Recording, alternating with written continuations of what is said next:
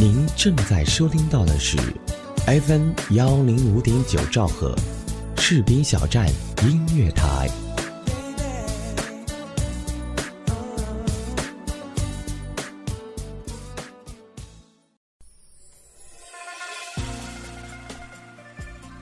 百家讲的我都谈，你不懂的我来说。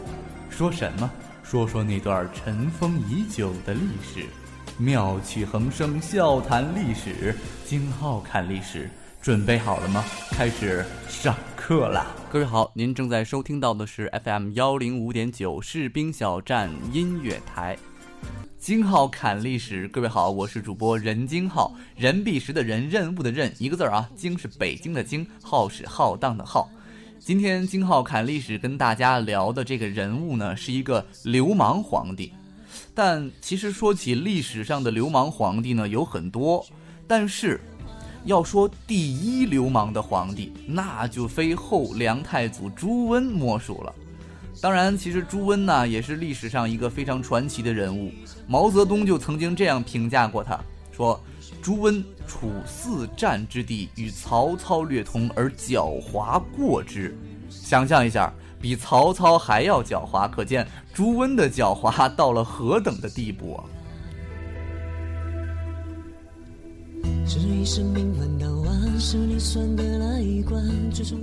先给朱温做一个简单的小介绍啊，朱温是宋州砀山人，砀山也就是现在的河南商丘一带，兄弟三人当中呢，他排行老三。朱温其实家境并不好，出身也不好。他在还没有成年的时候，父亲就已经去世了。他的母亲呢，也只好带着他们哥仨到了这个萧县的地主刘崇家里边当佣工，实际上就是给他们干一些杂活，织布啊、洗衣服啊、做饭啊、扫扫地啊什么的。他两个哥哥呢，也给刘崇家里边放牛种田，而他呢，当时的任务是放猪。我觉得当时啊，谁也不会想到。一个放猪的孩子，以后竟然会成为后梁的开国之君。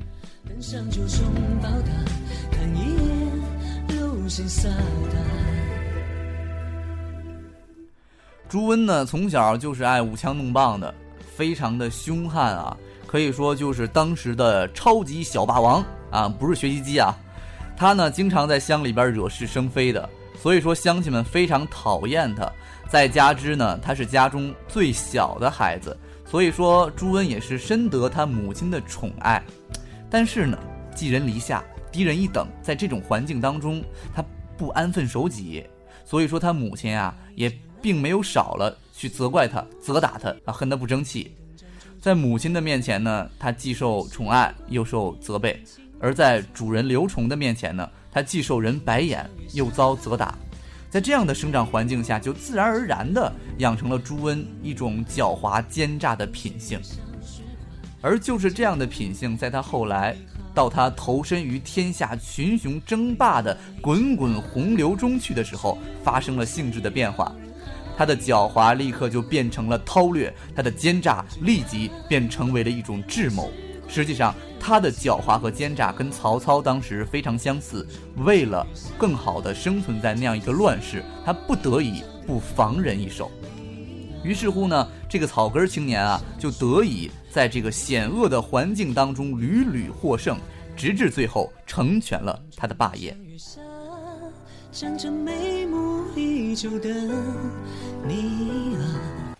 想知道唐朝的武媚娘有几个男朋友？宫廷当中的太监跟嫔妃有哪些潜规则？宋朝的唐伯虎的真迹是否还存在？上海滩里的许文强和冯程程是杜撰还是真实存在？不要着急，听金浩看历史。朱温在年轻的时候啊，非常喜欢打猎，而也正是因为打猎呀，使他喜得良缘。嗯，那故事来了，有一天啊。他跟他二哥朱存在宋州的郊外打猎，哎，突然之间他就看见前面有一个妙龄少女。哎呀，二哥呀，你看前面有一个大美女啊！偶然遇到这位美女呢，是前往龙源寺进香还愿的大家闺秀，叫张慧。张慧是谁呢？张慧就是当时宋州刺史的女儿。啊，是一个官宦世家，出身非常的好。她呢，不但非常的温柔贤惠，更加非常的美丽聪明，正可谓名如其人，又贤惠又智慧。朱温当时啊，就可以说对这个张慧是一见倾心了。用咱们现在的话说，就是一见钟情啊，小鹿乱撞啊。他就对他二哥说：“二哥呀，你说当时汉汉光武帝曾经说过一句话。”我我非常感兴趣呀。他说：“啊，仕宦当作织金屋，娶妻当如阴丽花。”啊，我他能娶到阴丽花，我觉得我未尝不能像汉光武帝一样娶到属于我的阴丽花。这个张惠就是属于我的阴丽花呀。说完这番话之后啊，朱存就开始讥笑他：“咦，你呀，你就是癞蛤蟆想吃天鹅肉，自不量力呀。”所以说，当时他二哥也对朱温的这番大话并没有太当回事儿，但是谁也没有想到，当时一无所有、一无所成的穷小子，在日后不仅如愿以偿地娶到了张慧，而且对这位大家闺秀是既宠爱又惧怕，以至于成为了一段千古传奇的佳话。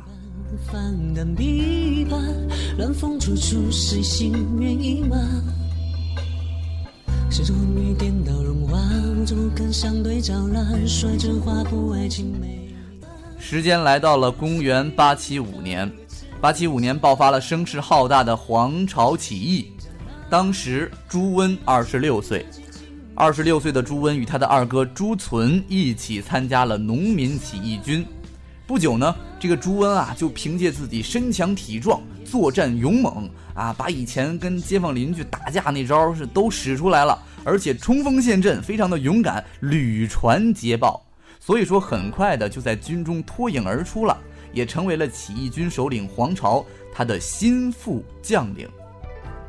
在参加了起义军之后呢，其实朱温啊，还是念念不忘着自个儿的梦中情人，自个儿的女神张慧。所以说，他并没有像当时其他的农民军将领一样啊，任意将掳来的良家女子作为自个儿的妻房。为了见到自个儿的梦中情人，他甚至啊，甚至怂恿皇朝出兵攻打宋州，他就是为了见到他。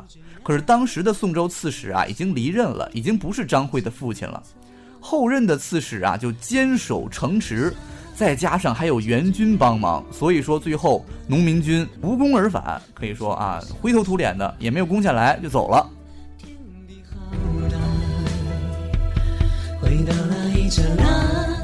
黄巢攻下长安，建立了大齐政权之后呢，就委任朱温呐，呃，当了一个官儿，当了当时的同州防御使。然而就在这个时候。他终于与他朝思暮想的女神张慧相见了，可以说是意外重逢啊！当时怎么回事呢？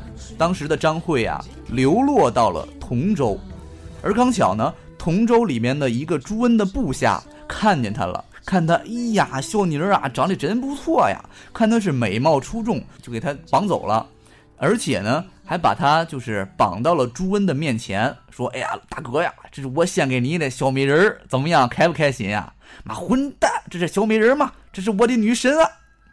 当时的张慧呀，因为战乱，她的父母已经双亡了，而且自个儿也是沦为了难民，处境相当的窘迫。当朱温再次见到自个儿女神的时候，他立刻就认出了眼前的这个女子，不禁是欣喜若狂啊！但是张慧呢，根本就不认识朱温。你说那肯定肯定不认识啊！朱温当时只是意淫了一下，当时也没有直接上去表白。而当这个张慧得知朱温是自个儿的老乡，都是宋州人的时候，哎呀，而且呢又是多年之前啊，就对自个儿倾心不已，一直念念不忘，以至于至今未娶的时候，就非常感动。那这个时候朱温呢也是情商很高啊，趁机就嘘寒问暖。说：“哎呀，你现在父母双亡了，没事儿，你父亲不在了，由我来保护你。”这个时候可以说张慧也是被他所打动了，非常的感动。而朱温呢，就趁热打铁说：“你要不然就做我媳妇儿吧，我娶你为妻，我保护你一辈子。”当时的张慧正处于家破人亡、流离失所的境地。见到朱温确实是真情一片，也就没有拒绝。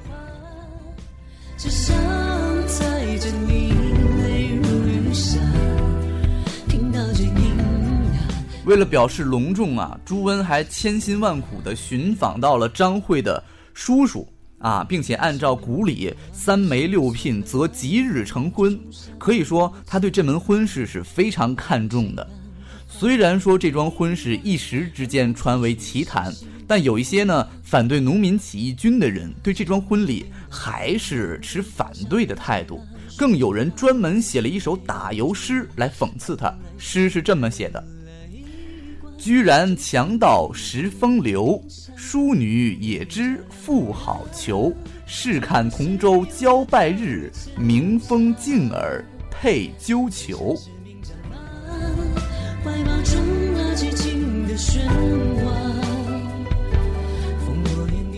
有人说，一个成功的男人身后必定有一位贤惠的女人，而恰恰张慧。就是帮助朱温成就帝业的那个贤惠的女人，也正是因为她这个颇具政治才能的张惠，在帮助朱温的前提之下，才使朱温成为了中国历史上最著名的草根皇帝之一。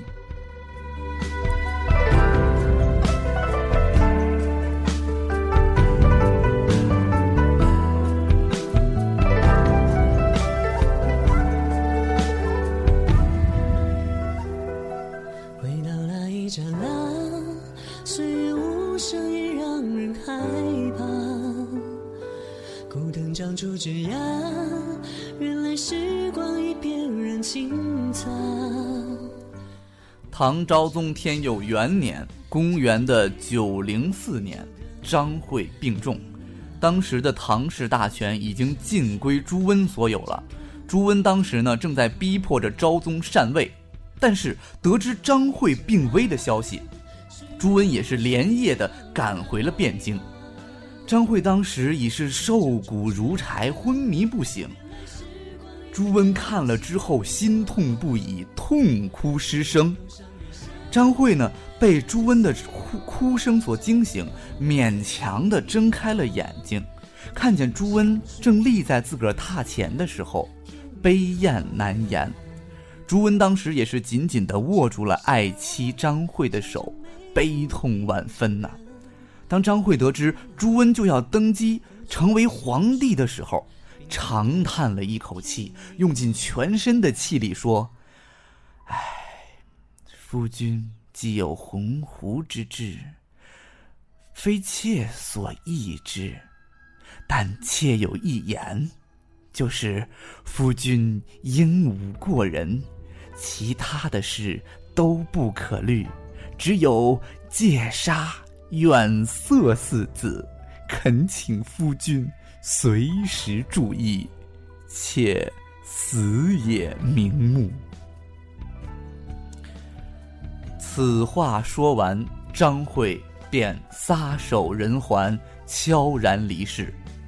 当时的朱温悲痛不止，哀伤欲绝呀。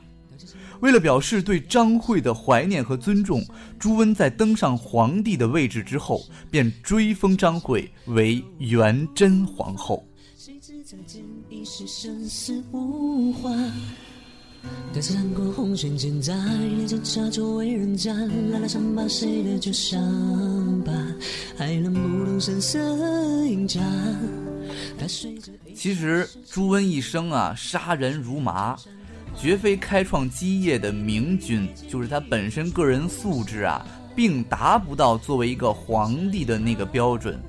这样的人也绝不会长久。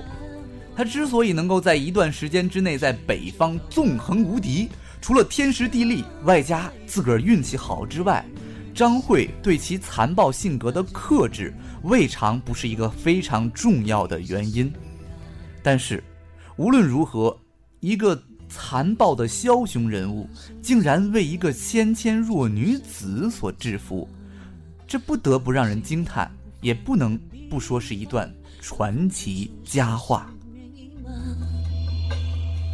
始终昏迷颠倒融化，我怎么肯相对照烂？率真画布爱情没注满，到头来算得了一关。转眼间，时间来到了天佑四年，也就是公元九零七年。当时的朱温五十六岁，五十六岁的朱温在一帮亲信的策划之下，就废掉了唐哀帝。什么名儿？哀帝，自个儿自立为帝，国号为梁，是为梁太祖。当上皇帝的朱温啊，始终改不掉农民的本色和草寇的习气，经常在宫中为所欲为。有一次呢，朱温就在宫中啊大摆家宴，喝得个酩酊大醉。喝高了之后呢，还跟自个儿的一些哥们儿啊弟兄子侄们开始抛起骰子，开始赌博了。啊大啊大小啊豹子啊通杀，我的啦，都是我的啦。赌到高潮的时候。旁边的人就实在看不下去了，说：“这，这谁呀？怎么怎么这还赌起来了呀？啊，哎哎，怎么还打起来了呀？赌到高潮的时候，赢家是分非常的高兴，而输家呢是急红了眼，所以说也就不分长幼、不分君臣的对骂起来，甚至还动手了。整个的皇宫是被闹得乌烟瘴气。”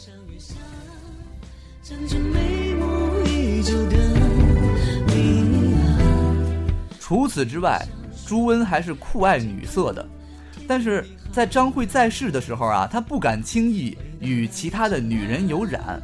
当张惠去世之后，他被压制多年的性欲终于爆发了，开始肆无忌惮，个人生活啊是糜烂到了骇人听闻的程度，也由此为自己种下了死亡的祸根。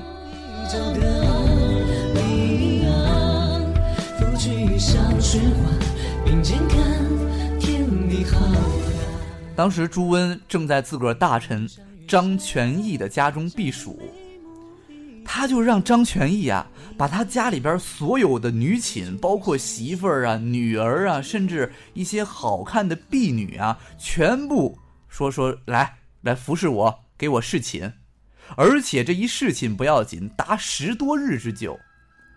而更让人不齿的呢，就是朱温啊，竟然将儿子们派到外边做官的地方啊镇守官吏，而让在离自个儿比较近的儿媳妇们轮流入宫侍寝，连自个儿的儿媳妇都不放过。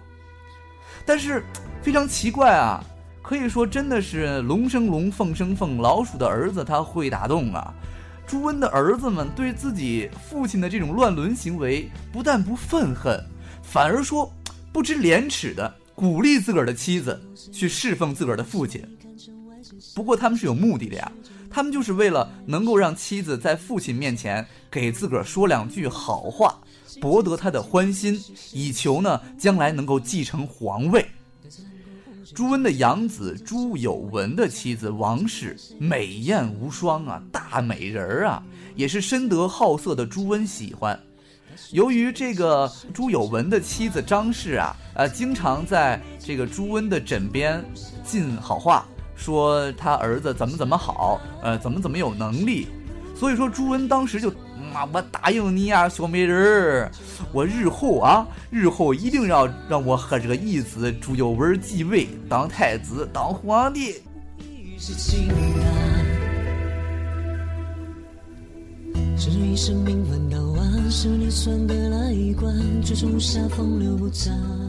可以说，这种以儿媳妇的美貌来决定谁继承皇位的方式啊，咱们听了真的是。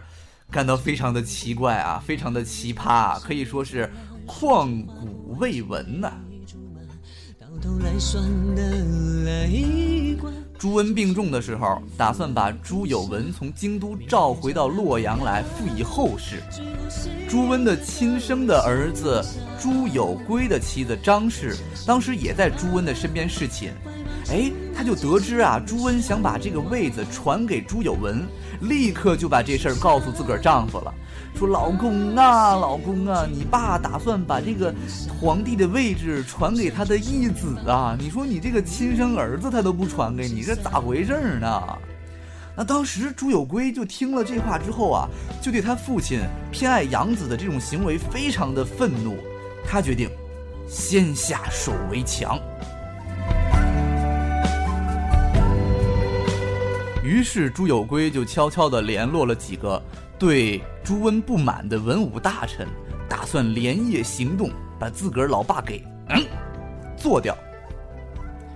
他首先呢，乔装一服的来到了左龙虎军，啊，见到了这个统军的将领之后呢，他就把这个他的想法都告诉这个将军了。其实这个将军啊，也是早就看朱温不顺眼了。为什么呢？这个将军虽然说是跟着他打天下的兄弟，但是啊，他其他的兄弟呢，很多都已经因为一点小错被朱温给杀了。所以说他特别怕有一天啊，不慎犯了一点小错，也被朱温给杀了。就说好吧，那我就答应你啊，大侄子朱有圭，我跟你合谋，咱们俩一块儿把我的老兄弟给弄了，把你爸给杀了。于是，这个将领就事先派了五百个亲信，悄悄地埋伏于进宫的附近。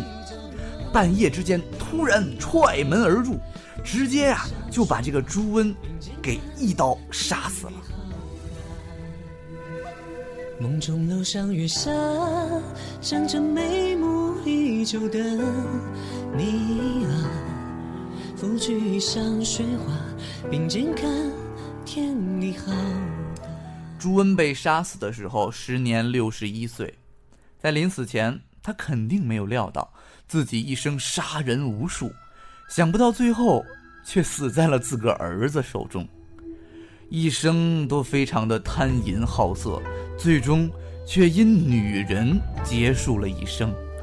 更令人叹惋的是，他真心的爱他的妻子张慧。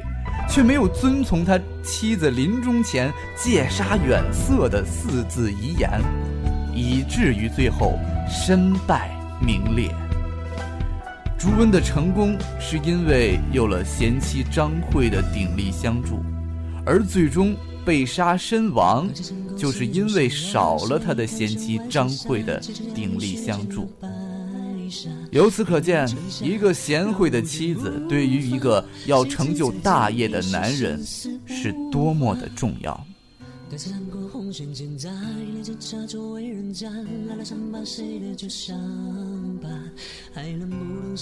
好了，这就是这一期的浩金浩侃历史所有的节目内容了。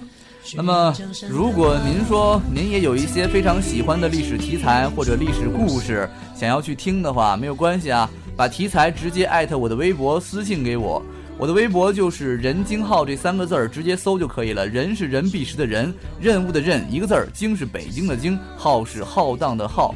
直接微博艾特我或者私信我，我就会整理一些资料，在节目的过程当中讲给各位听众听。各位想听什么历史故事，我就讲什么样的历史故事。本期节目责编子恒，监制浩然，主播任金浩。感谢您的收听，我们下期再见。